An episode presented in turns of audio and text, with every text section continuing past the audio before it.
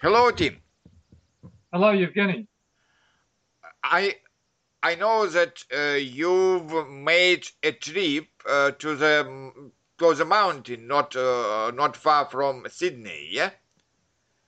Yes, that's right, Evgeny. My wife and I went to what we call the Blue Mountains. Uh-huh. Uh, and uh, what uh, what uh, how how how was this trip? What was interesting? Mhm.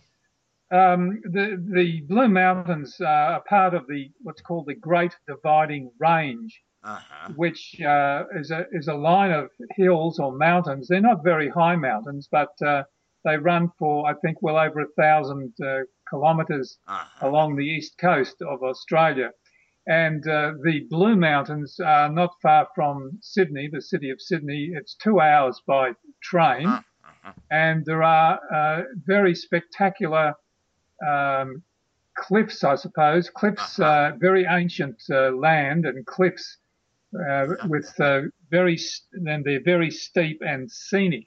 Uh-huh. So uh, there are a number of little towns in the Blue Mountains area, um, and they were uh, they're fairly old by Australian standards, they're about 100, 150 years old, um, and they're very scenic, and lots of people like to go there for short breaks for weekend or a couple of days, which is what we do.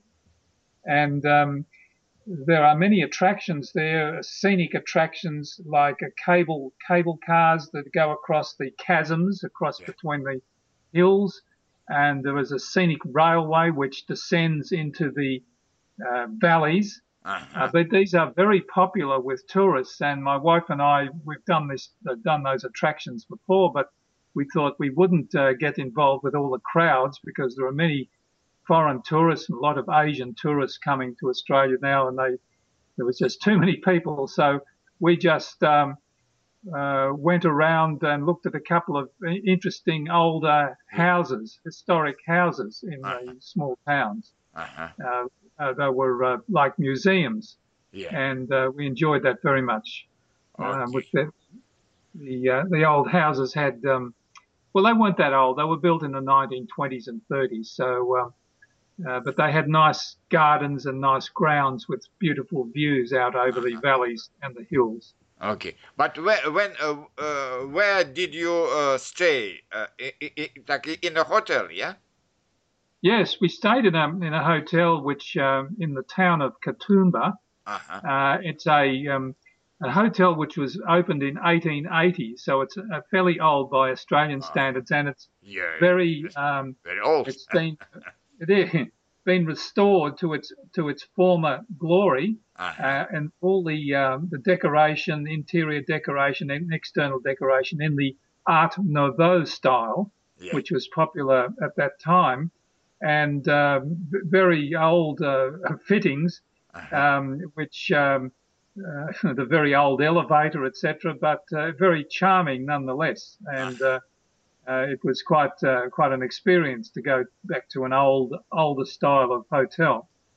Uh-huh. Okay. And uh, uh, what is the uh, nature there? Uh, there are a lot of forests. There are a lot of animals, or not? Uh, yes, there would be uh, because the, the, the bush there, the forests are all eucalyptus, so there would be uh, koala bears. Uh-huh. Um, but uh, because it's so mountainous and so heavily wooded, there were no sort of kangaroos or no um, uh, larger animals because there's no they can't move around too much. There were no open areas Uh-huh. uh, that they could uh, they could uh, move around in. Mm. Okay. So uh, you have a, a, a, an op- opportunity to to have a good a good rest there, yeah. Oh yes, it was quite pleasant. Yes, this was Okay. some nice restaurants, and uh, as I said, we visited the uh, these older houses and museums, and it was quite quite relaxing. Yes. Uh-huh. Okay, good. Thank you very thank you very much for your story.